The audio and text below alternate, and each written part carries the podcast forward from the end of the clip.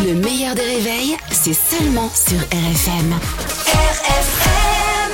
Limité à 80 avec Pascal Atenza sur RFM. Salut Pascal Salut euh, Albert, salut Caroline. Coucou Mon Pascal. prénom. Non, pas Ouais. du tout. Il a un peu hésité. Hein. Ouais, c'est vrai. c'est Ça vrai. fait juste 18 ans que Oui, vous êtes là, mais bon. Euh, la loi immigration rejetée, Pascal, c'est donc un camouflet pour Gérard Darmanin. Oui, euh, jusque-là pour Darmanin, c'était un parcours euh, sans faute, hein, puisqu'il a réussi, euh, et il a fait, euh, il a fait des trucs. Maintenant, peut-être qu'il y aura une dissolution. Alors, Macron ne veut pas de dissolution. La dissolution, c'est un saut dans le vide, et pourtant, il connaît ça, le saut dans le vide. C'est ce qu'il vit à chaque fois qu'il ouvre un livre de Marlène Schiappa.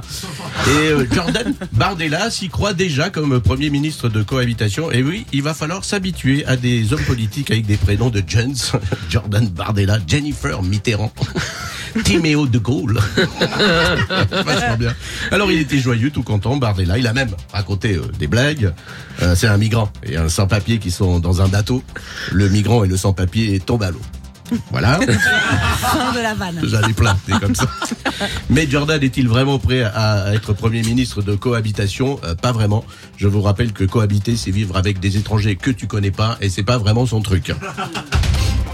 Dylan Robert, acteur euh, français Oui. qui a reçu le César du meilleur espoir en 2019, a été mis en examen pour tentative d'assassinat à Marseille. Oui, c'est incroyable. Au début, en lisant euh, cette info, on s'est dit, waouh, mise en examen pour tentative d'assassinat, euh, c'est chaud quand même euh, comme info. Et puis il y a euh, tentative d'assassinat à Marseille. Ah, ça va, la routine, quoi, ça va.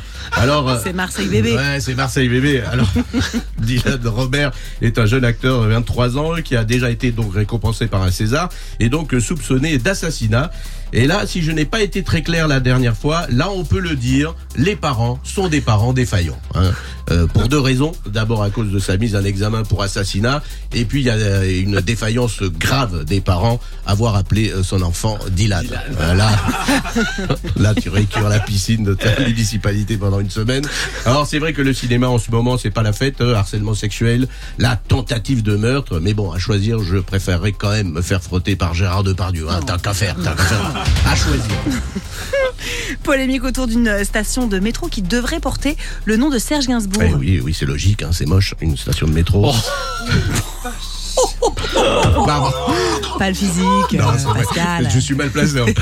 Ce sera sur la future ligne 11 à Paris, la station Serge Gainsbourg. Or, une pétition signée déjà plus de 3000 personnes refusent que cette station soit baptisée Serge Gainsbourg parce que d'après eux, euh, vraie info, euh, Gainsbourg, il était alcoolisé, il était misogyne et il chantait l'inceste. Alors, vu comme ça, euh, c'est vrai, on peut pas donner à une station de métro le nom de Serge Gainsbourg. En revanche, alcool, inceste, on peut donner son nom à un rond-point du Nord-Pas-de-Calais. Voilà. Ça, on peut le faire. ça, on peut le Bien faire. sûr. Pas idiot. Ah bravo Pascal, t'es un génie. Le meilleur des réveils avec Albert Spano et Caroline Turbide de 6h à 9h30 sur RFM. RFM